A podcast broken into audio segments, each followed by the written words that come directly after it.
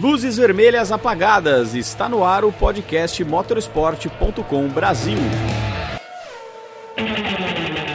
Estamos no ar. Este é o direto do paddock nesta quinta-feira, antes do GP de Singapura de Fórmula 1, a Fórmula 1 que volta nesse fim de semana diretamente de Marina Bay, começando ali uh, o retorno da Fórmula 1 à Ásia, já podendo ser inclusive o primeiro match point, já é o primeiro match point de Max Verstappen, que pode se tornar bicampeão da categoria máxima do automobilismo no domingo. Para isso, ele precisa de uma série de combinações de resultado, primeiramente vencendo e depois torcendo para que Charles Leclerc eh, fique de oitavo para trás, além do que ele precisaria também ver o seu companheiro de equipe, Sérgio Pérez, terminar da quarta colocação para baixo. E tudo sobre isso, tudo que aconteceu no dia de mídia nesta quinta-feira lá em Marina Bay, inclusive essa real possibilidade de título de Max Verstappen, isso acabou sendo pauta entre os pilotos, diretores, consultores e Marcos e afim, Helmut Marko,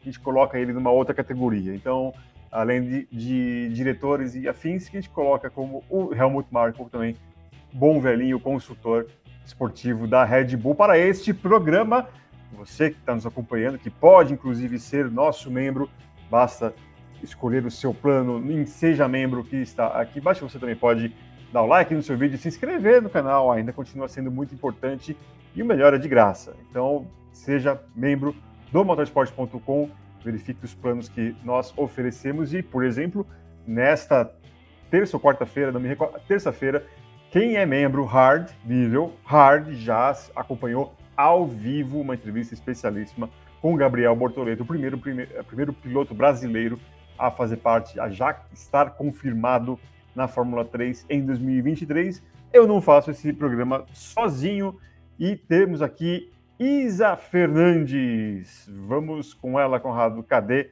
Tudo bem, Isa? Agora eu preciso saber também, fica Isa, você já vai falar, é, se o Carlos Costa já está Apostos, já está a postos. Maravilha, Carlão. Eu sei que a etiqueta é, me pediria. É, pra... Não, vamos começar com a Isa. Eu vou ser, eu vou ser cortês, eu vou ser cavalheiro. Isa, vamos lá. Tá um rebuliço nas redes sociais, você sabe muito bem, com uma declaração do Hamilton que à primeira vista, tipo, tá, não, tá, não tá falando sério, né? Parece que para ele, para o esporte, não faz muito bem que um campeão seja definido tão cedamente, né? É, explica exatamente o que ele falou, o contexto que ele falou e se foi realmente tudo isso mesmo para a gente aqui comentar. Seja bem-vinda mais uma vez. Olá, meninos. Olá para todo mundo que está assistindo a gente. Acho que foi a polêmica da quinta-feira, né? O Hamilton trazer essa fala. Então vamos pegar direitinho o que, que ele falou. Ele falou o seguinte: que ele não está preocupado, não está pensando muito no ponto de vista se o Verstappen vai ser ou não campeão, mas que ele sente muito pelos fãs, por todos e até por nós, no caso pelos pilotos, porque no ano passado foi uma temporada intensa para todos nós. E aí ele conclui: nunca é ótimo quando a temporada termina cedo, mesmo quando eu experimentei acabar com antecedência, como lugares como no México, por exemplo. Para você, como indivíduo, é ótimo, mas para o esporte não é espetacular. Estou muito grato por ter tido 2008 nos últimos 17 segundos e, obviamente, no ano passado, praticamente a mesma coisa. Vamos torcer para que no futuro seja um pouco melhor. Ou seja, ele está provando daquilo que ele fez todo mundo sentir por muitos e muitos tempos que é conquistar é, campeonatos aí com né, corridas ainda restantes da temporada para ser completada. Ele não cita diretamente o nome do Verstappen, né? Não fala que assim ele vai sentir muito se o Verstappen ganhar a temporada agora em Singapura, mas tá ali dentro das entrelinhas que ele fala claramente que se o Verstappen ganhar Singapura vai ser muito ruim para os fãs, vai ser muito ruim para todo mundo, porque vai acabar com muitas corridas ainda restantes, com cinco, né, passando o GP de Singapura. Então, a fala que muita gente é, tentou colocaram o Hamilton como não, ele não tá falando isso, ele tá falando outra coisa, mas acho que tá muito claro aqui o que ele quis dizer, que realmente, mesmo ele se colocando é, como o plano principal, que às vezes que ele conquistou os campeonatos também como antecedência, que para ele ele sabia que era ótimo, mas que para o esporte era ruim, ele tá dando uma cutucada, né? Tá falando, pô, ele vai ganhar, vai deixar tudo sem graça, vai ficar sem graça pra gente, vai ficar sem graça para quem assiste.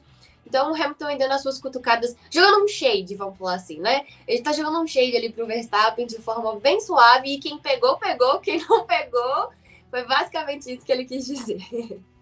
Boa, a Isa já é, dando uma apimentada aqui no nosso debate direto do Paddock pré-GP de Singapura, né, Eric? Salve para você, para Isa, para a galera que está conosco. É, uma cutucada aí do Hamilton e o senhor próprio, meu caro Eric, na apresentação da pauta também, é, me corrija se eu estiver errado, é, deixou entender que o Hamilton foi deliberadamente esquecido, talvez, é, com relação ao passado recente dele na Fórmula 1, títulos por antecipação. Tudo bem que ele cita o próprio caso, né? Ele faz essa ponderação, mas o que, que você achou dessa declaração do Lewis, Eric?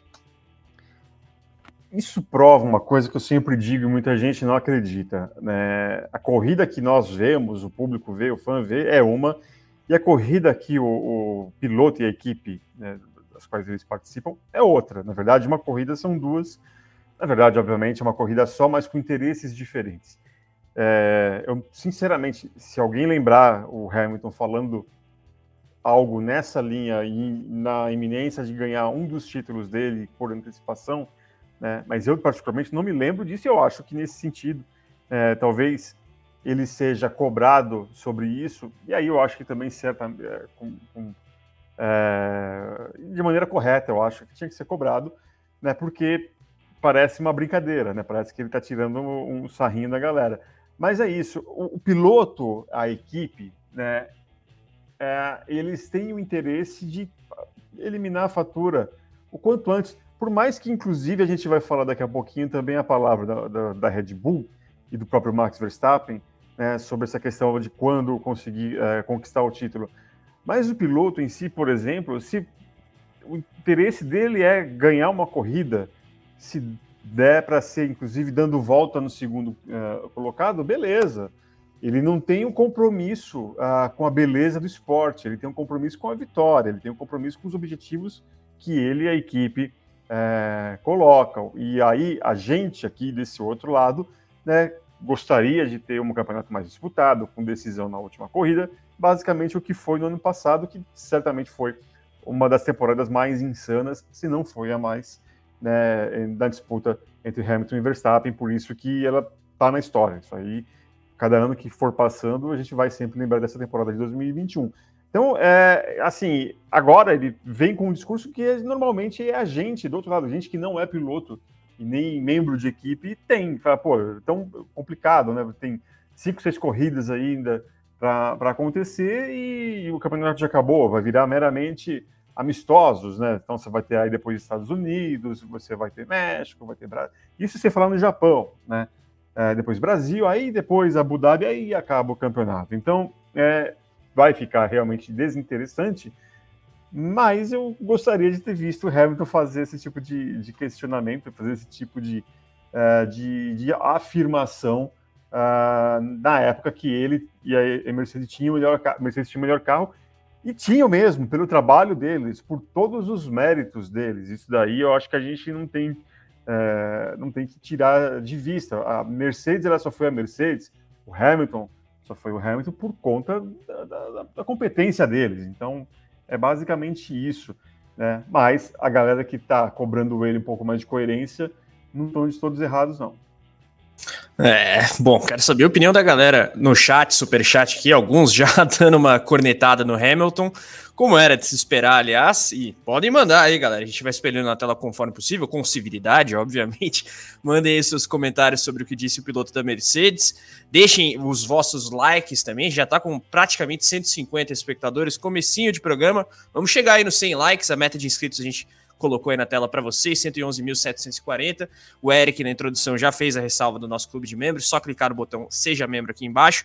Mas, Isa, Puxando pelo comentário do Eric, até resgatando o que você colocou como análise no momento em que explicou as aspas aí do Hamilton, e aproveitando o gancho até do que a galera coloca aqui no chat, alguns chamando Hamilton de hipócrita, é, é, assim, esse tipo de declaração dele é, faz com que essas reações apareçam, né? É natural que esse tipo de coisa aconteça, mas eu confesso que, assim, pelo fato de acompanhar a carreira do Hamilton já há algum tempo, é, e saber que ele é um cara, assim, político, no sentido de, às vezes, colocar ali alguma é, cornetada de maneira muito polida, até pela fleuma britânica, não à toa ele é inglês.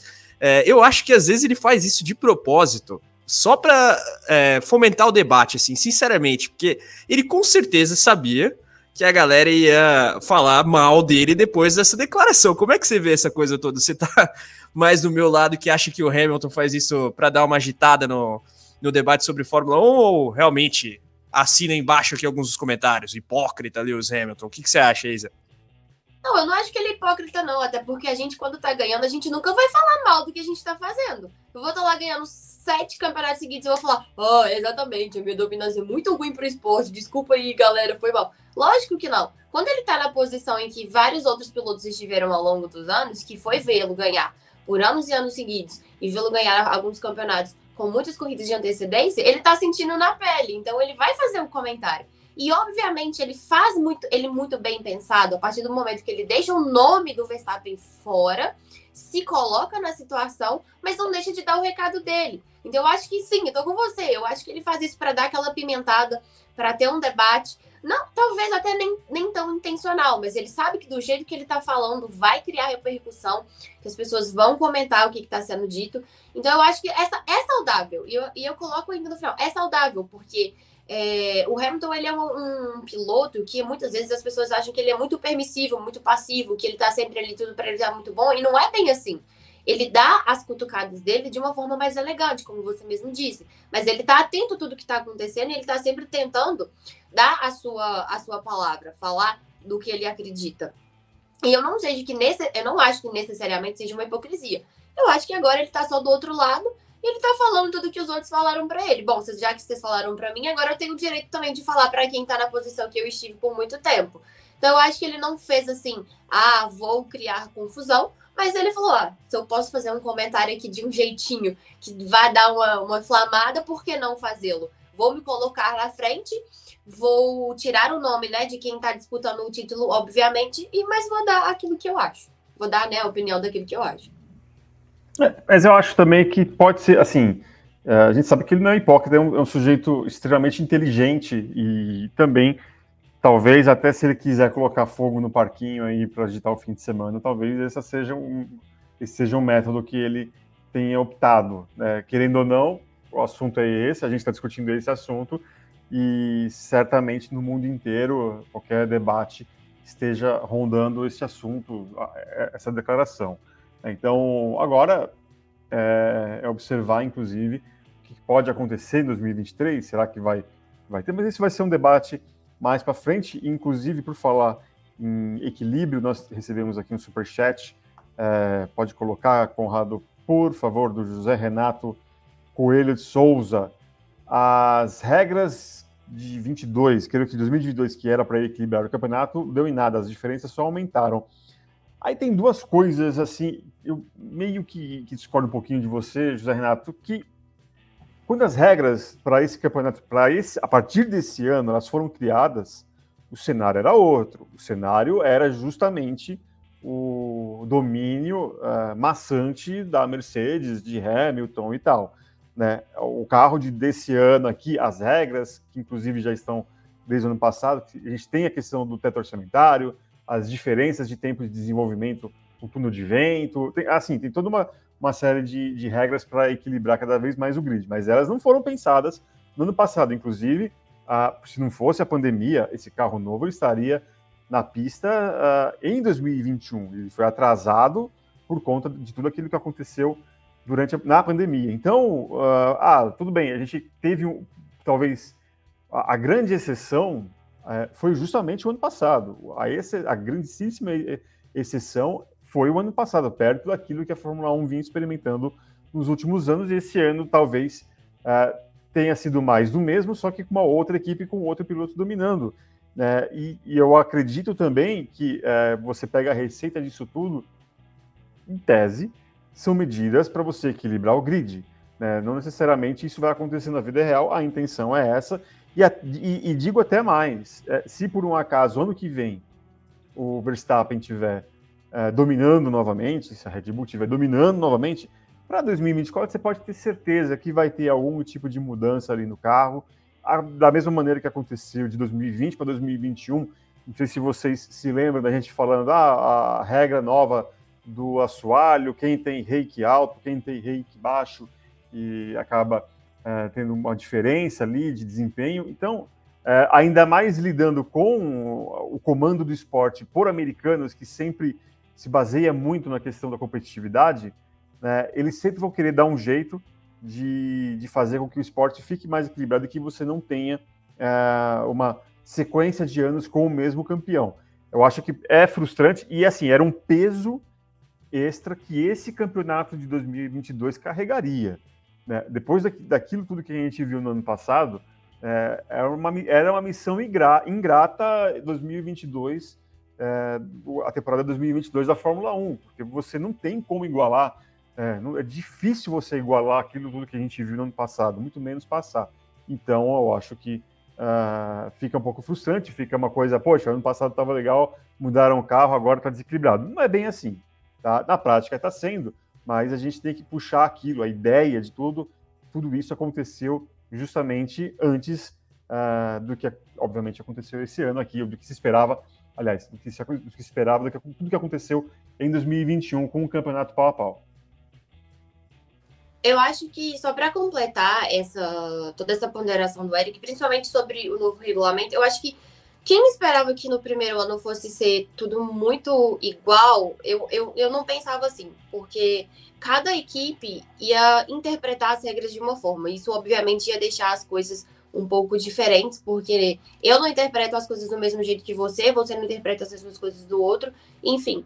E, e de acordo com o dinheiro e a grana que cada equipe tem disponível também. Então, a, a ideia de ter todo mundo no mesmo pé, ela é muito válida, mas eu acho que propriamente falando e literalmente falando, ela, ela muito dificilmente vai acontecer, porque as equipes que têm mais grana, ela vai, elas vão saber aproveitar melhor as regras, elas vão saber jogar melhor o jogo do que quem não tem dinheiro é, não tem dinheiro assim, né? Quem tem menos grana.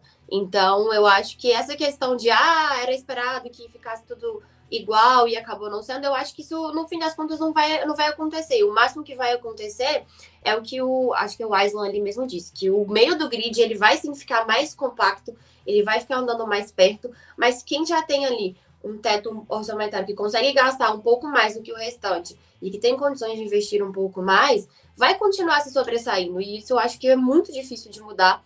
E eu acho que isso vai ser muito difícil de ser nivelado. Aí só queria fazer um comentário que tem uma pessoa que falou assim que eu não acompanho o Hamilton desde 2007. Então, 2007 eu tinha oito anos. Realmente eu não consigo acompanhá-lo desde lá. Mas depois eu comecei a acompanhá-lo, só para deixar, não deixar passar. É, e só uma parte, tem um comentário aqui que eu achei é, interessante também. Estou uh, tentando buscar aqui, acabei não acabei lendo e não marcando aqui. É, só falaram que assim, o campeonato está desequilibrado também por conta da incompetência da Ferrari, e é verdade também. Né? Então, acho que a gente tem que ponderar isso. Que, obviamente, eu falei, chegar como foi em 2021 seria, 2021 seria muito difícil, mas o campeonato ele poderia estar mais equilibrado se não fosse tudo aquilo que a gente comenta há meses da Ferrari. Erro de estratégia, erro dos pilotos, é, carro quebrando, e enfim, uma série de, de, coisas que a gente vem, vem avisando, lembrando que a gente sempre fala que o carro da Ferrari, eu pelo menos, eu, vocês podem marcar é, eu nesse tipo de. Eu acho que o carro da Ferrari é muito bom, né? é um carro bem nascido e pode sim dar trabalho para a Red Bull no ano que vem. O que está acontecendo é uma sequência de erros de execução, né? ou de planejamento da corrida, de planejamento do fim de semana, mas o material em si ele é muito bom. Em si, por um acaso. Aí o Si, né? Eu sei que o Si não, não entra em jogo, mas se eles tivessem feito o trabalho menos feio, o campeonato a gente estaria aqui tentando é, discutir quem poderia ficar à frente agora, o Verstappen ou o Leclerc. Eu acho que o Verstappen ainda estaria na frente, mesmo assim, porque a Red Bull voltou muito bem das férias de verão. Então, acho que seria a, a equipe dominante, o piloto dominante. Mas não seria por uma diferença tão grande assim. O campeonato, a gente certamente estaria aqui uh, torcendo para que a decisão desse campeonato viesse ao Brasil, coisa que não vai acontecer de jeito nenhum. É, Ericão, é raro, mas é, acompanho o relator aqui em gênero, número e grau. E de fato, né, a Ferrari não contribuiu com a temporada de maneira geral, apesar do ótimo carro, e aí eu endosso as palavras do Eric. Mas, já que estamos nessa, nessa linha de debate projetando aí quando o Max pode conquistar o título, claro, já pode ser nessa etapa agora de Singapura, embora ele dependa de uma combinação de resultados que o Eric, inclusive, já abordou. Mas, uh, independentemente dessa combinação, Helmut Marko, grande Helmut Marko, falou sobre a preferência dele com relação ao GP no qual Verstappen pode se sagrar bicampeão da Fórmula 1. O que, que disse o consultor de automobilismo da Red Bull, meu caro Eric? Nosso grande Helmut Marko, bom velhinho, polêmico. É, e ele fala essa questão né, da, do local, da, da, da onde se conquistar esse bicampeonato para Max Verstappen e fala que, do ponto de vista do marketing, seria melhor ganhar o título no Japão, devido à nossa parceria com a Honda. Mas, em geral, podemos assumir que Max será campeão mundial. É uma questão de quando. É, em comparação com 2021, agora temos uma sensação incrivelmente agradável. Então, eu acho que é, o Marco, daquele jeitão dele, né, seria para eles, para Honda, que ainda tem ali os seus a, sua, a sua pegada dentro dos motores da Red Bull, seria fantástico né, poder ter ali a confirmação do título do Verstappen para Suzuka, né, justamente por uma questão de, de, de marketing ali, de você. Né, e aí, quem sabe até, né, muito se fala sobre a continuidade dessa parceria, ou pelo menos da Honda é, se manter ali junto com a Red Bull Powertrains para além de 2026. Né, quem sabe essa seria a ocasião perfeita de se firmar alguma coisa ali, algum maior compromisso a longo prazo, porque vai estar todo mundo ali felizão da vida, aptos, né, propensos a concordar com qualquer tipo de acordo que for proposto. É, bom, quero saber da galera aqui, chat, super chat, vocês acham que o Max vai ser campeão Singapura, GP do Japão, outro GP eventualmente, depois a gente tem a pernada é, norte-americana, americana, na verdade, né? Porque depois a Fórmula 1 vem para a América do Sul no Brasil. Mandem seus comentários, chat, super chat e like também, galera. A gente está com praticamente 250 espectadores aqui. Vamos subir o número de curtidas, bater os 200 likes aí e a meta de inscritos a gente coloca na tela para vocês. Lembrando sempre que você pode ser assinante aqui do motorsport.com. Clique em seja membro, botão aqui abaixo do player e confira os nossos pacotes. Isa, que a senhorita tem a dizer aí sobre a fala de Helmut Marko? Eu acho que ele foi sensato, por incrível que pareça, o Helmut Marko. Ele falou algo que, assim, é o que todo mundo tá falando, que o Verstappen vai ser campeão, todo mundo já sabe, só precisa saber quando. E pelo ponto de vista da Red Bull, que tem o luxo até de escolher aonde vai querer ser, que o Max seja campeão, eles escolherem ser no Japão por conta da Honda, não é algo, assim, extraordinário ou fora da caixinha ou pensar demais. E eu tô com ele, eu acho que o Verstappen vai ser campeão é, no Japão, acho que as combinações para esse GP é, elas são um pouco, um pouco assim demais de se acontecerem, vamos colocar assim, principalmente pelo lado da Ferrari, por mais que a Ferrari é, faça muita coisa errada constantemente, eu acho que acho que as previsões que precisam ser feitas para que ele né, consiga levar para o Leclerc terminar ali em oitavo, nono ou, ou menos do que isso, eu acho muito complicado. Então eu acho que ele vai ser campeão. Minha aposta é que ele vai ser campeão no Japão, Verstappen campeão de madrugada, botando todo mundo para acordar se, ó, aí, ó, meia-noite, três, acho que, né? Se não me engano, por aí, para assistir ele se tornar bicampeão, porque eu acho que vai ser lá, a situação vai estar tá bem mais, mais tranquila para ele em questão de cenários prováveis. Então eu acho que o Marco fez o futurismo mais correto que, que tem aí de, de cenários possíveis. É, eu também acho. Estou contigo, Isa. É, Singapura, eu, dá até para imaginar uma vitória da, da Red Bull tranquilamente. Não, não, tão tranquilamente assim, depois a gente vai falar sobre isso também. Mas há, diante daquilo, tudo que a Ferrari não vem fazendo, né? E do cenário do campeonato, dá até para você imaginar uma vitória do Verstappen uh, ou da Red Bull e também imaginar que, de alguma maneira, uh, de alguma maneira, talvez alguma pataquada nova da Ferrari não, não seja suficiente para levar o Leclerc para oitavo, nono, enfim, eu acho que uh, dá para imaginar alguma coisa, um bom um resultado ok, talvez um pódio do Leclerc, mas aí eu acho que o match point ele ficaria mais é, no sentido mais fácil de se conseguir já no Japão, e aí eu, eu acredito que é, eles fariam um esforço a mais, dariam um, um esforço a mais justamente para poder dar à Honda essa retribuição, o título conquistado na casa da Honda, e aí é, talvez ali é, consolidando ainda mais essa parceria. Né? Eu acho que é, talvez se só um abandono, na minha, na minha visão, poderia dar o título ao Verstappen, o abandono do Leclerc poderia dar o título ao Verstappen de maneira tão antecipada assim. É, e aí eu acho que também, se tiverem essa oportunidade, eles não vão perder por mais que eles gostariam que fosse no Japão.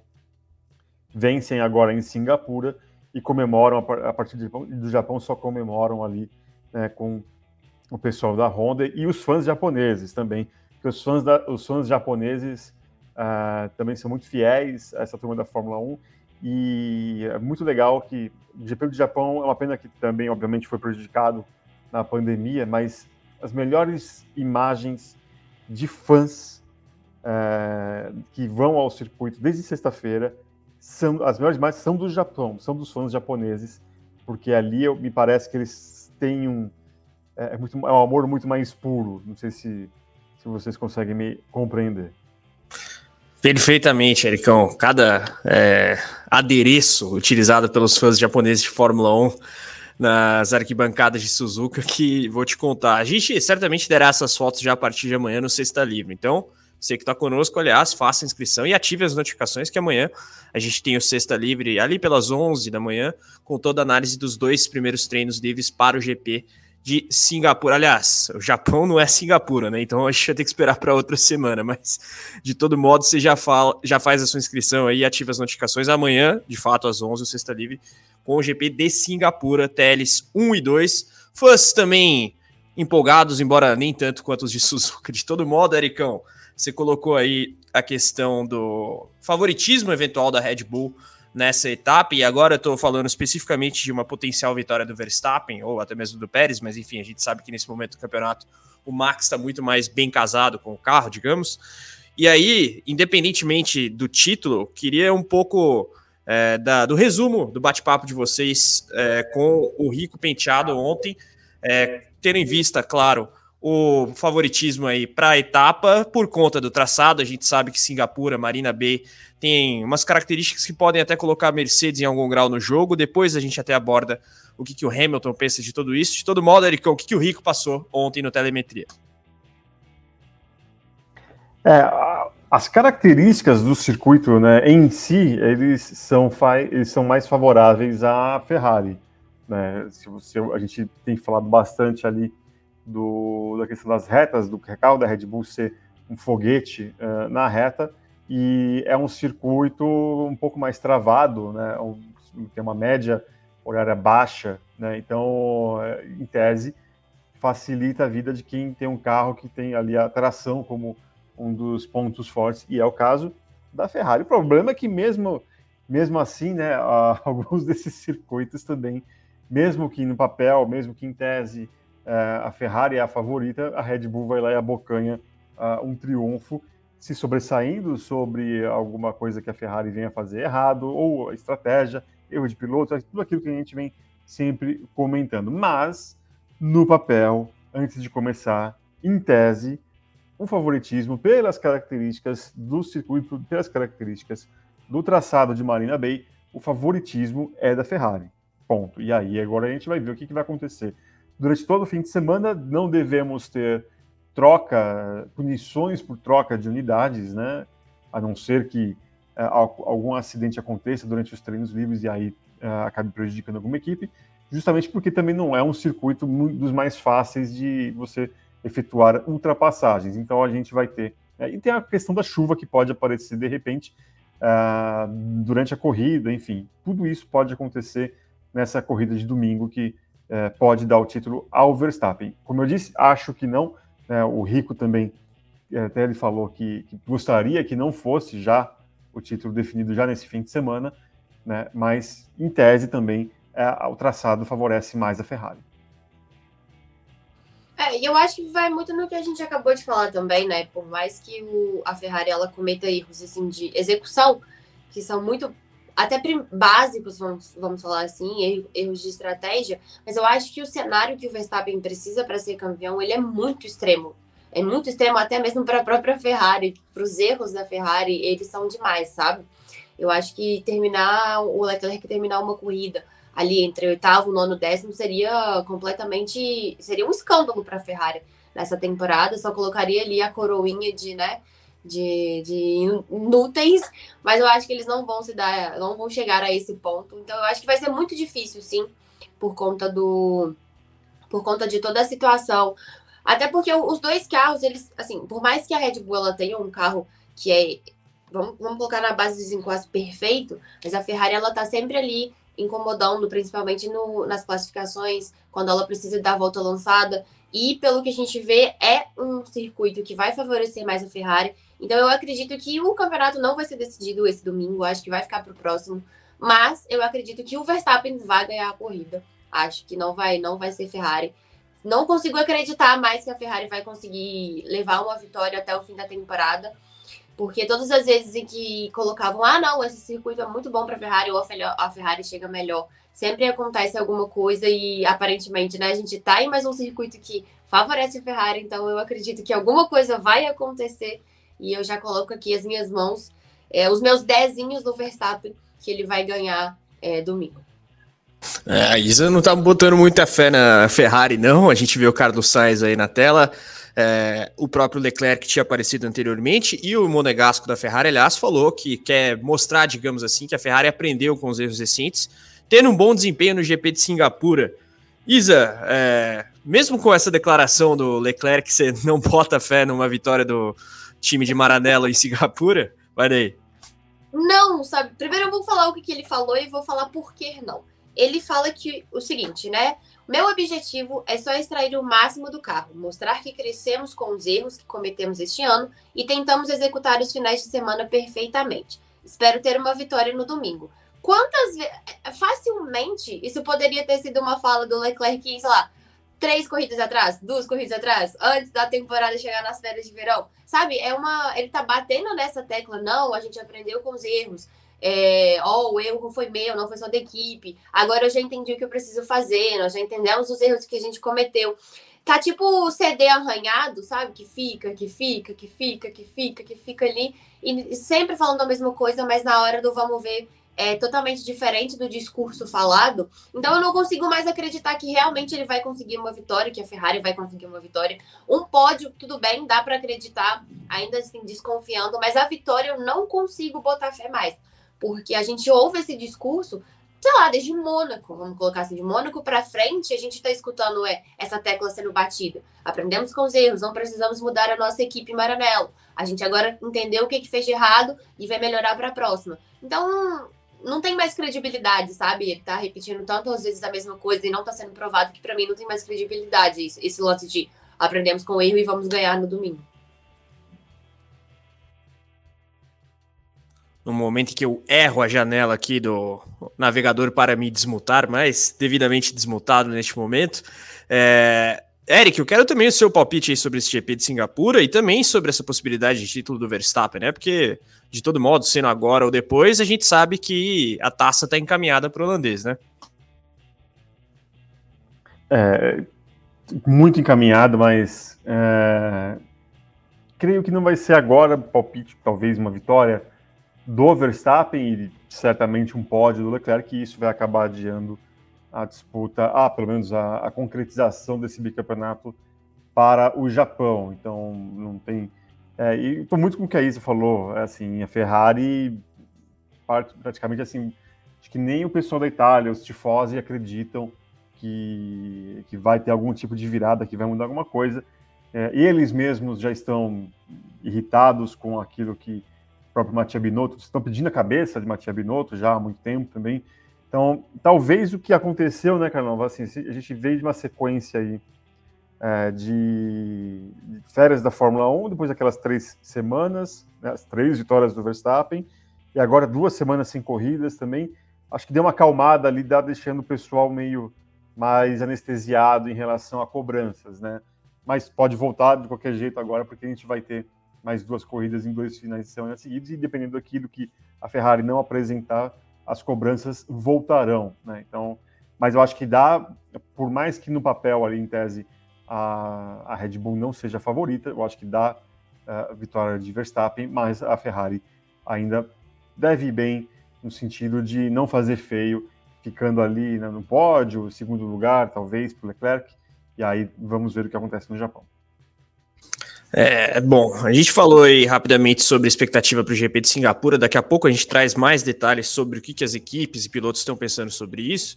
Mas agora a gente foca um pouquinho na questão do título do Max, possivelmente em Singapura, provavelmente no Japão, no momento que o Alexandre Correia faz um comentário maravilhoso aí via superchat. Mas, é, voltando ao debate sobre. Aí, ó, efeitos sonoros, inclusive. Nick De Vries, é isso aí. Mas brincadeiras à parte, voltando ao debate sobre o título do Max, é, a gente tem que ponderar também o tamanho que o Verstappen vai alcançando é, entre os grandes da Fórmula 1. E quem falou sobre isso é um bicampeão mundial. Érica, se você puder resumir aí de maneira bem sintética o que disse o Fernando Alonso sobre esse momento do Max, e, enfim, depois a gente até pondera sobre o que disse o espanhol hoje da Alpine e futuramente da Aston. Vai daí, Ericão. Ah, pensei que você ia me pedir a opinião sobre o que o Alexandre escreveu sobre Ben TV e Nick De Vries. Não, mas falando agora, é, o Alonso ele fala que, que, com a conquista desse bicampeonato, o Max Verstappen já pode é, estar, ser considerado que já está entre os grandes da Fórmula 1 e que só isso já vai, só vai melhorar. Né? Ele fala que é, ele, ele pergunta, né, se ele vai ter 24 ou 25, se não me engano, inclusive amanhã é o aniversário do Verstappen, né? Para 25 anos, é muito jovem, gente. Eu com 25 anos, eu tava, eu tava fazendo outras coisas. É... Aliás, aniversário do Eric hoje, hein? mas não é 25 anos. Já passou, inclusive, bastante tempo do, do, dos meus 25 anos. É, mas é isso, né? Ainda ele fala assim, ainda há muito à frente dele, mas é, eu, eu, desejo mais sorte porque eu tinha 26 anos é, quando conquistei o meu bicampeonato e hoje, é, e ainda eu tenho esses dois títulos aos 40. Mas tenho certeza que com a Red Bull e pelo jeito que as coisas apontam para o futuro, ele só vai melhorar. Esta é a opinião do Dom Fernando Alonso das Astúrias, né, que tem o número, mesmo número de títulos que o Verstappen vai ter, deve ter em daqui a algumas, algumas semanas. Né, muito tranquilo, muito uh, sereno, né, bem diferente daquilo que um dia a gente imaginou que ele fosse.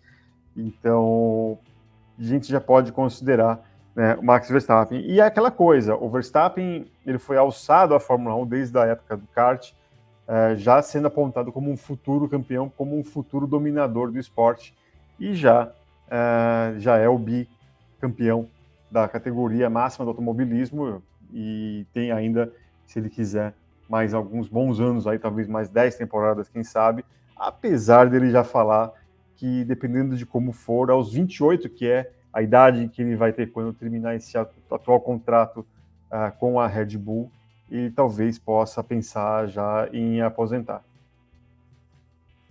Bom, vamos ver aí o rumo da carreira do Verstappen, mas acho que vai ser cedo ainda. O contrato vai até o fim de 2028. É, Isa, seu comentário sobre isso que disse o Alonso, e ele pondera também a questão do, da sorte, né? É, a gente lembra que o Alonso foi bicampeão do mundo e depois veio toda a zica na carreira. Ah, mas eu acho que o Verstappen tá longe de ter uma zica na carreira com a Red Bull mostrando essa crescente de anos de dominância vindo pela frente, né? Eles têm é, o, a prospecção para a Red Bull é muito boa. E o Verstappen é o tipo de, de, piloto que a gente não vê ele daqui dois, três anos mudando de equipe, depois mudando para outra, depois indo para outra, ficar pulando de galho em galho. Então eu acho que a, a situação para ele é um pouco diferente. Nossa, o meu Menezes agora atacou muito grande e eu senti daqui. Mas eu acho que a situação para ele vai ser diferente em relação ao Alonso por conta disso. Ele tem uma estabilidade, sabe? Ele tem um contrato muito longo com a, a Red Bull, ele já tem. Já tem, tá, já tem dois títulos, vamos falar assim, porque né, já tá, só falta sacramentar. Ele já tem dois títulos e eu concordo totalmente com o Fernando Alonso. O Verstappen, assim que ele erguer ali o troféu dele do segundo título, para mim ele já tá na, na, ali na prateleira dos grandes, dos que é, vão ser lembrados como os grandes nomes da Fórmula 1. Até e aí eu digo mais, não só focando nos dois títulos que ele, que ele conquistou, mas por tudo ele desde o começo, por ele começar muito novo e ele ser um fenômeno desde muito novo e conquistar tudo que ele conquistou e a, a, forma como ele foi evoluindo dentro da categoria, a forma como ele foi amadurecendo, como ele foi ficando cada vez maior como piloto, até chegar ao que a gente viu o ano passado. E esse ano não tem nem como descrever como o Verstappen ele é dominante como ele ele tá tranquilo, ele tá calmo, ele tá fazendo as coisas ele com muita consciência, ele tá guiando como um campeão.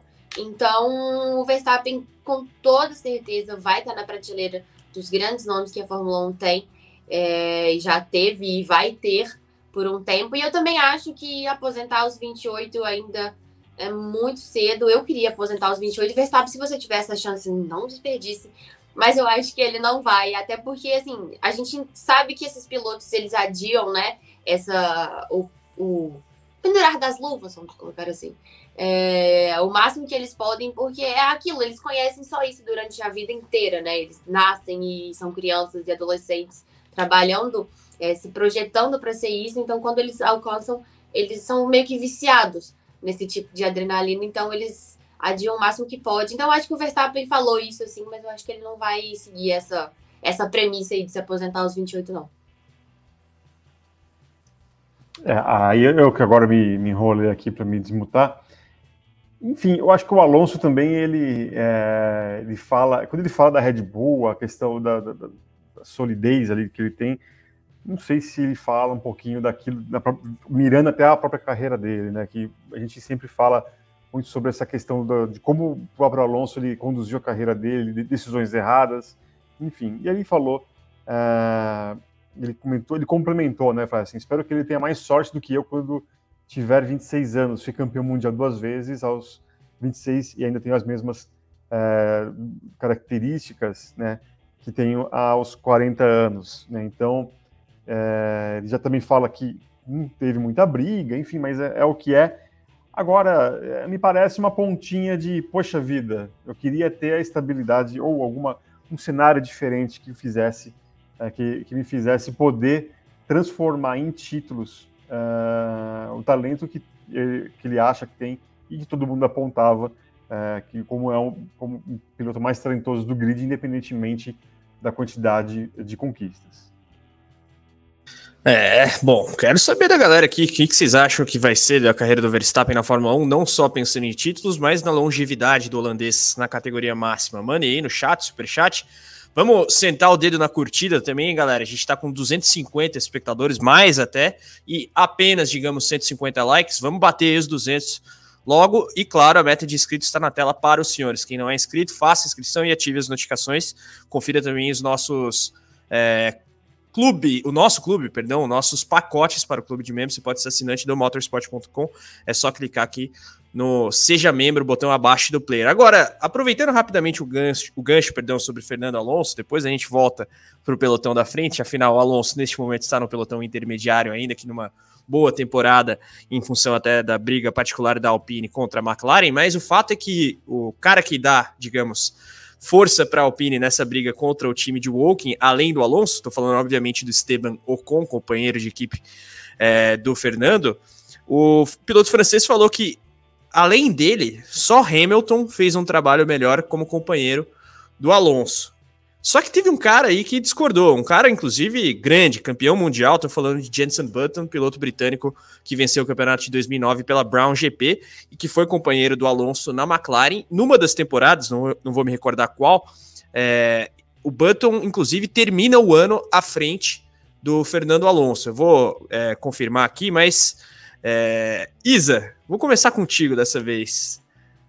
O Button mandou simplesmente o seguinte: abre aspas, terei de discordar, fecha aspas, sobre a afirmação do Ocon, segundo a qual só o Hamilton foi melhor do que é, ele contra o Alonso no mesmo time. O que, que a senhorita tem a dizer aí sobre essa afirmação do Ocon e sobre a discordância do Jenson Button, por favor? Sobre a afirmação do Ocon, eu achei, em primeiro lugar, ele tem embasamento nos números para poder se defender. Ele coloca ali que ele e o Alonso, ele, desde o ano passado, eles estão bem parelhos nas situações tanto de classificação quanto de corrida. Então não dá para falar também que é um devaneio. É, ele tá achando que ele realmente está fazendo um bom trabalho. E é o que ele pontua, né? Ele fala que muitas pessoas ele ouviu, ele viu muitas pessoas falando que quando o Alonso chegasse, ele ia tomar uma lavada, que a carreira dele ia estar acabada. E não é bem assim, tanto que o Esteban Ocon hoje está na frente do Fernando Alonso no campeonato e está fazendo um belíssimo trabalho com o Alpine, tanto que o assento dele está lá tranquilinho, está bem garantido. E ele, sim, e ele realmente está fazendo um bom trabalho. Agora, sobre quem tem razão nessa história, eu vou ter que ficar com quem é campeão mundial, né? Não tem como eu não tenho escolher o lado dessa história. Eu acho que assim, é, cada um vai defender o seu lado, é óbvio. O pro Ocon vai ser ele, pro Button vai ser ele. Mas eu realmente acho que o, o trabalho que o Button fez ao lado do Alonso nas duas temporadas é, foi muito bom. O trabalho do Ocon é muito bom, mas só um deles é campeão mundial. Então, como eu disse, isso pesa muito para minha escolha. Então, eu vou ficar com o Jason Button nessa briga. Olha só, minha cara de dúvida. Não, não tem dúvida, o Button é realmente mais piloto. É, eu queria colocar. Eu queria colocar. Mas não é esse o debate. O debate é quem foi melhor como companheiro do Alonso. Que o Button é mais piloto, tá na cara, né? A carreira fala por si. Tá, mas aí você. Bom, ah, poxa vida. Aí a gente começa a nivelar por baixo. Eu acho que a gente tem que pegar a carreira em si, a carreira do Button. Acho que a gente tem que fazer essa comparação. Tem, enfim, mas uh, aqui ele realmente, como assim? É, talvez a Isa tenha concordado, e eu também é, acho que os números dessa vez elas corroboram com o talento de cada um. Né? Então, por mais que o Ocon seja um bom piloto, eu não tenho essa má impressão que Carlos Costa tem é, sobre o Esteban Ocon. Eu acho que. Ah, você não gosta. Fala, fala, a verdade, Carlos, você não gosta do, do Ocon. Não, o meu ponto é o contrato que a Alpine deu para ele é muito longo. É só esse ponto. Ele é um piloto é, regular para bom, é, com nível razoável de consistência, mas um contrato até o fim de 2024. Futuro é. substituto de Champion, É, será, né? É, a gente tem que fazer essa ponderação. Será mesmo? Mas enfim. É, de todo modo, esse contrato foi dado para ele no ano passado ainda. Então, ele teria que terminar a temporada 2021, terminar a 22, tem a 23 ainda pela frente e ainda mais um ano.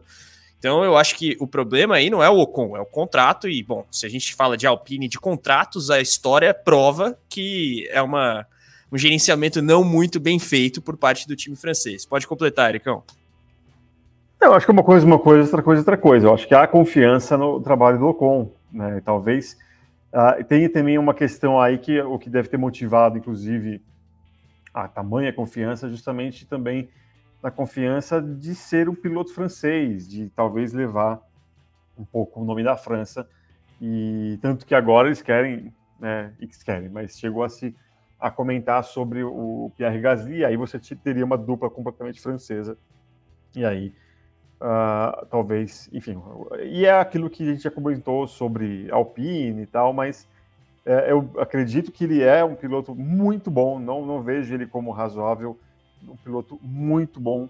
É, também teve um pouco de, de, falta de sorte na questão da carreira dele e tal, mas eu, não, eu acho que, é, que de todo ruim né, a escolha da Alpine, eu acho que faz um pouquinho de lógica dentro dessa questão até patriótica ali, eles é, quererem contar sempre no mínimo com um piloto francês durante um bom tempo, pensando na marca e aquilo né, que mercadologicamente é visto. Mas é, é isso, acho que não tem muito que ele está tentando ali, vem fazendo, ele talvez, talvez não, começou muito bem esse ano em comparação ao Alonso, o Alonso estava tendo muito azar e aí agora ele consegue ali, tem, tem ali a vitória da, da, da, equipe é dele, não é, é, do Alonso, então ele pode bater no peito também.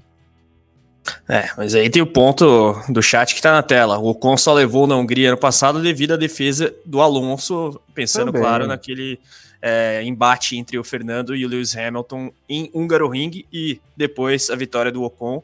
Hamilton chega em segundo, né? A gente lembra, foram praticamente 10 voltas do Hamilton atrás do Alonso. O Hamilton com carro com ritmo muito superior ao da Alpine mas aquele circuitinho travado e o Alonso sabendo que o Ocon estava ali com chance de vitória, vendo o brotherzaço dele, Hamilton, atrás, deu aquela é, pilotada com um carro umas três vezes mais largo do que talvez é, ele fizesse com relação a outro piloto. De todo modo, apenas completando a informação aqui, é, eu mencionei que em uma das temporadas de McLaren, é, com Button e Alonso como companheiros, o Button terminou na frente, de fato, temporada 2015.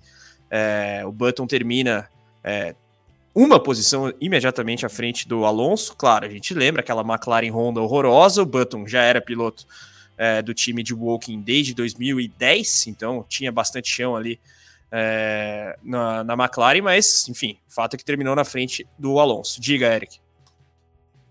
É, tudo bem. Números são números. Tem gente que defende, os defende muito bem. Só que vamos falar da temporada 2015, foi aquela que justamente o Alonso estava talvez no auge da raiva dele em relação ao motor Honda e talvez ali tenha apertado aquele famoso botão para muita coisa. Né? Então, é, eu acho que é uma temporada muito atípica dentro do, do contexto do próprio Fernando Alonso. Não que o, o Button não, não tivesse capacidade de, de chegar à frente dele em condições normais. Feita a ponderação, de fato, atípica, concordo, mas os números estão aí. E é, o Alonso também, ele se, digamos, exalta por ser um piloto capaz de pilotar carros ruins muito bem. E de fato, a carreira dele mostra isso. Até no período de Ferrari, 2014, o carro da Ferrari era horroroso. É, e a própria Renault na segunda passagem e tudo mais. Mas enfim, vamos adiante. Temos outros tópicos aqui para debate. Voltando um pouquinho ao GP de Singapura de maneira mais focada. É, e ao grande rival, digamos, de Fernando Alonso da Fórmula 1, estou falando, claro, de Lewis Hamilton. Alguns podem argumentar que é o Schumacher, mas enfim, pela longevidade da carreira dos dois na F1, eu diria que é de fato Hamilton. E o Lewis se manifestou aí sobre o GP de Singapura, né? A gente debateu anteriormente sobre os favoritismos e tudo mais. O Eric é, nos lembrou que o Rico Penteado, no programa Telemetria de ontem, colocou a Ferrari como uma potencial favorita. Mas a Mercedes é apontada aí como alguém que pode incomodar, pelo menos, nesse GP de Singapura. Eric, eu sei que você tem aí o que disse o Hamilton. Vamos então à declaração do heptacampeão mundial, porque a gente, claro, coloca aqui as aspas dele sobre essa etapa de Marina Bay. Manda bala, Ericão. Não, tranquilo. Eu tenho aqui, realmente, ele não tem muitas. Acho que eu não sei se isso pode ser encarado como a, aqueles blefes do Hamilton, como tinha uh, na época boa, né? Que era sempre assim. Você sabia que o Hamilton ia vencer a corrida, a Mercedes ia dominar, e ele falava que o favoritismo era da outra parte, enfim. É, e ele falou sobre essa questão, e aí também acho que tem, tem até um pouquinho de lógica diante daquilo que vem apresentando o carro da Mercedes. Sabemos que esta pista é irregular, talvez o carro esteja bom, mas também talvez não.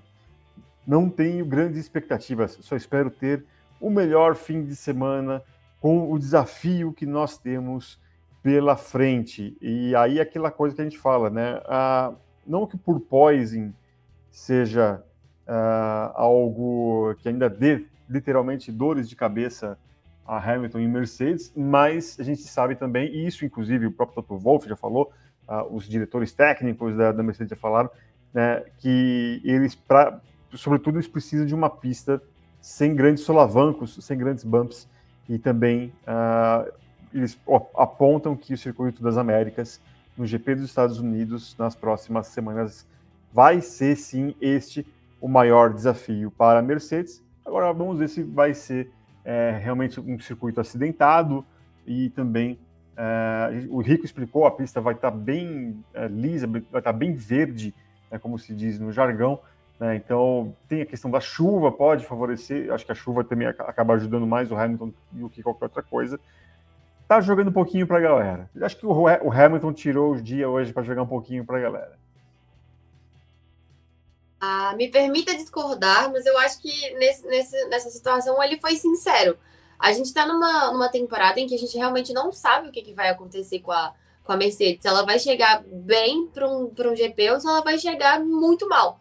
Ela está sendo uma caixinha de surpresas, né? Porque no mesmo jeito que a gente fala que está cansado de ver a Ferrari falando que aprendeu com os erros, a gente também já está meio cansado de ver a Mercedes falando que conseguiu resolver os problemas, que agora o carro vai render, e aí chega lá ele não rende o esperado.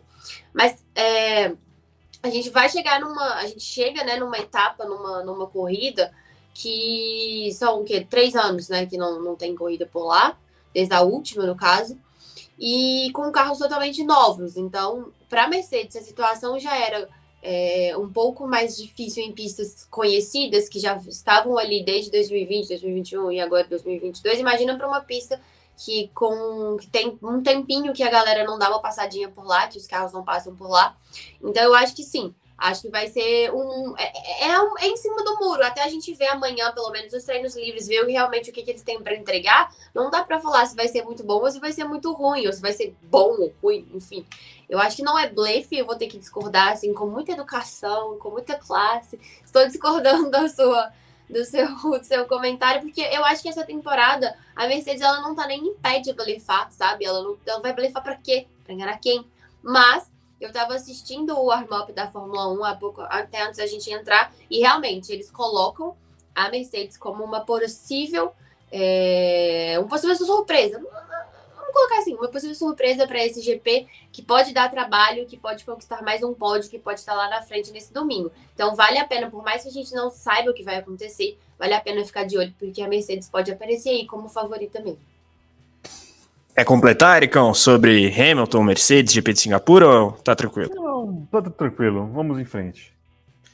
Então, vamos abordar aqui uma notícia que surgiu agorinha é, agora não, né? Já ao longo da semana, ontem, anteontem, não, não, me, não me recordo agora, mas o fato é que ela dá conta de uma relação aí um tanto espinhosa, talvez, entre dois australianos. Obviamente, estou falando de Oscar Piastri e Daniel Ricciardo. Afinal, são dois grandes nomes aí da Austrália no automobilismo. É, o Ricardo nem se fala, até pela carreira. O Piastri apontado aí como futuro do país no esporte a motor. Mas é, o fato é que um vai substituir o outro. O Ricardo está sendo, em algum grau, chutado da McLaren para abrir vaga aí para o Piastri. E muito se questionou, tanto para um quanto para outro, digamos, é, pelo o fato de que. Como é que tá sendo essa, essa relação aí depois desse rolo todo, né? E o Piastri falou um pouquinho sobre isso. Sei que o Eric tem a manifestação aí, digamos, do jovem futuro piloto da McLaren. Olha, a gente pode falar, vocês podem criticar o Daniel Ricardo, né? Acho que a Isa nunca faria isso, mas uh, vocês podem criticar o Daniel Ricardo, mas ele é um gentleman, é um cara que uh, tem ali uma, uh, talvez uma educação ali acima da média, além do grande sorriso, o grande senso de humor. Ele ligou para o Oscar Piastri e o próprio Piastri revelou isso uh, no podcast oficial do Grande Prêmio da Austrália, chamado In the Fast Lane. Ele comentou aqui: Eu estava planejando entrar em contato com o Ricardo, mas com o tempo das coisas, né? Ele estava nas corridas e eu não sabia se ele queria ouvir essa, a, a, os acontecimentos de mim. Eu estava tentando pensar no que dizer, mas ele me ligou primeiro. Isso foi muito profissional. Meu respeito por ele já era extremamente alto e só aumentou diante da maneira como ele lidou com a situação. É, ele entrar em contato assim comigo foi ótimo para mim pessoalmente, sabendo que não havia ressentimentos. Isso realmente me ajuda muito e foi bom entrar em contato. Foi um bom momento se eu puder chegar perto de emular e imitar né, o sucesso que ele teve na pista e o personagem que ele é fora da pista. Acho que estarei fazendo um trabalho razoável. Então, é, ali, é, essa, esse contato, essa esse bate-papo, esse telefonema, né? Muita gente usa telefone ainda, gente. Mas esse telefonema uh, do Ricardo para com o Oscar Piastri mostra também, uh, eu esqueci a palavra agora, uma fidalguia, podemos dizer assim, De, não é só esse cara aqui de cima que gasta o dicionário, não. Então, eu acho que é, foi muito bacana ver essa atitude do Ricardo e o reconhecimento, inclusive, do próprio Piastri. Bom, infelizmente eu não vou saber trazer uma palavra tirada diretamente do Aurélio para poder né, fechar a trinca de Carlos Costa, mas eu vou dar meu comentário assim mesmo. Eu acho que é muito legal a gente ver essa história, porque assim. É... Em primeiro lugar, exatamente o que eu ia comentar. Eu acho que o Ricardo ele não tem motivo para ter raiva do Piastri. Quem, quem tá chutando ele é a McLaren. A consequência de ser o Piastri aí já não é culpa do, do, nem culpa do Ricardo, nem culpa do Piastri. É culpa dos fatos, do culpa dos acontecimentos. Calhou dos dois serem australianos e acabarem né, estando por, passando por essa situação. Mas eu acho que é muito, é, é muito legal você ver esse tipo de, de, de, relação, porque muitas vezes a gente tem uma impressão que as pessoas dentro da Fórmula 1, que os próprios pilotos ali, eles são muito frios, né? Eles não têm esse tipo de. Esse tipo de relação com os outros, que é muito raro ver esse tipo de, de troca. Então é muito interessante você ver é, alguém chegar e ia falar abertamente que tá tudo bem, que não tem ressentimentos. Até porque se fosse eu, eu nunca mais olhar na cara do, do Mark Webber nem do Piastra. Então eu admiro muito o nível de maturidade. É brincadeira, mas é óbvio. Daniel Ricardo tem 33 anos, já passou por muitas coisas. Ele entende as situações, ele sabe que não é nada pessoal, que não era para atacá-lo. São situações de mercado, situações que acontecem dentro da Fórmula 1, que, enfim, é, poderia ter sido ele no próprio lugar do Piastri então, acho que é um. É literalmente uma coisa de se colocar no lugar do outro e, e, entender que aquilo não tem nada a ver pessoalmente com ele, que é só fruto das más atuações que ele teve na McLaren e que, consequentemente, o substituto dele era o Piastri. E eu vou só fazer um comentáriozinho que hoje perguntaram para o Lando Norris se ele já está cansado de ter companheiros australianos ao lado dele. Ele disse que não, eu nunca me cansarei. Aí se esquivando da perguntinha, já que ele sai de dois anos de um companheiro australiano e entra para ir por pelo, por pelo menos mais dois anos, né? Ao lado de um companheiro australiano. Então, eu acho que no fim das contas foi cavalheirismo de ambas as partes, porque o Piastri também se demonstrou incomodado com a situação, estava procurando um jeito né, de chegar e comentar e falar ele. E, e, e, dar o seu ponto de vista e falar que achou muito interessante a forma como o Ricardo lidou com toda a situação, que não veio na mídia falar absolutamente nada além da conta, além do que envolvia a parte dele. Então, acho que aí é um companheirismo de compatriotas que entendem as coisas. E o Piastri também é muito maduro aos 21 anos, porque, mais uma vez, eu não seria maduro igual ele. Só, só uma coisinha, Carlão, antes de passar a bola novamente para você. Tem uma mentirinha aqui que ele fala que a gente tem que considerar, né? É, se eu puder chegar perto dele, é, de imitar o que o sucesso que ele teve na pista, ô Piastri, você vai se contentar em ganhar só, entre aspas, só oito corridas na Fórmula 1? Você está sendo aí colocado como futuro campeão, rapaz. Né? Expectativa. Inclusive, quem foi que disse? Foi o próprio Rosberg, né? Que disse que se ele não conseguir bater o Norris, ele pode decretar a carreira dele como encerrada, como acabada. É, polêmico, Nico Rosberg. De, de, todo modo, por enquanto, a Commonwealth vive em harmonia ali na McLaren. Vamos ver se isso se mantém com a chegada de Oscar Piastri no time de Woking. E quero saber da galera as opiniões aqui sobre como deve ser a parceria de Lando Norris com o jovem australiano. Mandem as vossas opiniões aqui e a gente vai esperando no chat, super chat, likes também, pessoal. A gente está é, ainda devendo a meta de 200 likes. Estamos com basicamente 250 espectadores, não batemos ainda os 200 likes. Então você que está conosco, senta o dedo no joinha, deixa a curtida clicada, se inscreva no canal, ative as notificações. É, amanhã a gente tem o programa Sexta Livre ali pelas 11 da manhã, com tudo e as principais notícias dos treinos livres, número 1 e 2 para o GP de Singapura e Marina Bay, também a repercussão do noticiário lá no paddock de Singapura. E claro, você que está conosco está convidado para acompanhar o debate amanhã no Sexta Livre. Então faça a sua inscrição, ative as notificações, curtida aqui no programa, mandem seus comentários e chats finais, super chats também. A gente está chegando aqui à reta final do nosso direta, direto do paddock, perdão. E claro, convido vocês todos a conferir também as nossas redes sociais, Facebook, Twitter, Instagram, TikTok, é só pesquisar Motorsport Brasil que você nos encontra. Aí, ó, Vinícius Leite é, celebrando a gente ter chegado à meta dos 200 likes, perdão. Quem não, não clicou no joinha ainda, deixa o like clicado. É, e claro, redes sociais, é, a, os lembretes aqui padrão de YouTube também. Você pode baixar o nosso aplicativo disponível tanto para Android quanto para iOS. você tem aí no seu celular diretamente as principais notícias em primeira mão do esporte motor nacional e internacional. Também, claro, você está mais que convidado a conferir os nossos podcasts disponíveis nos principais agregadores: Spotify, Google Podcasts, Apple Podcasts, Amazon Music, Deezer. E, claro, você escuta lá as nossas edições exclusivas de podcast. Bom, feitos os lembretes, a gente vai ficando por aqui. Queria agradecer ao Eric, a Isa, a galera no chat, no super chat. Sempre um prazer trocar essa ideia aqui sobre esporte motor com vocês, meus caros. Reitero uma vez mais o nosso convite para você ser assinante do motorsport.com.